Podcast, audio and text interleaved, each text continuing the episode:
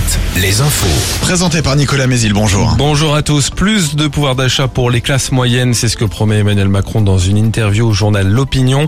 Il faut leur permettre de vivre mieux avec leur salaire et donc continuer de baisser leurs impôts, affirme-t-il.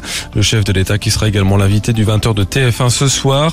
Il a reçu hier soir à l'Elysée le président ukrainien Volodymyr Zelensky. La France va équiper plusieurs bataillons ukrainiens avec des dizaines de blindés et de chars légers. Les députés se, se penchent à partir d'aujourd'hui sur les mesures de prévention des feux de forêt pour l'été à venir. La proposition de loi a déjà été adoptée à l'unanimité au Sénat. Parmi les mesures prévues, le renforcement des obligations de débroussaillement des terrains proches des forêts. Il sera interdit de fumer dans les zones à risque pendant les périodes les plus sèches et les préfets pourront interdire certains travaux agricoles contre indemnisation. L'été dernier avait été marqué, rappelons-le, par des feux d'une ampleur record en Anjou, en Charente et en Gironde. Le décret qui autorise le retour au travail des soignants non vaccinés contre le Covid entre en vigueur aujourd'hui. Il a été publié hier au journal officiel. La mesure concerne quelques milliers de soignants. 13 milliards d'euros d'investissements étrangers et 8000 emplois à la clé. Le sommet Choose France se tient aujourd'hui à Versailles en présence de 200 patrons de grandes multinationales. Objectif, les inciter à investir dans le pays. 28 investissements doivent être annoncés, dont l'un dans le sud de la Charente-Maritime pour la cimenterie Calcia à Bussac.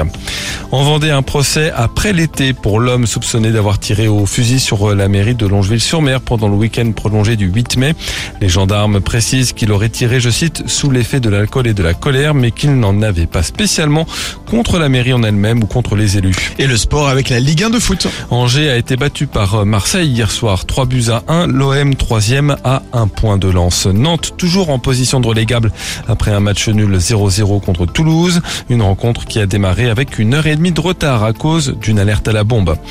En rugby, le Stade Rochelet décroche son ticket pour les demi-finales du top 14. Malgré leur défaite samedi à Montpellier, les jaunes et noirs ont profité du résultat du Stade français hier soir. Ils ne passeront donc pas par les barrages et joueront directement une demi-finale de championnat le 9 ou le 10 juin.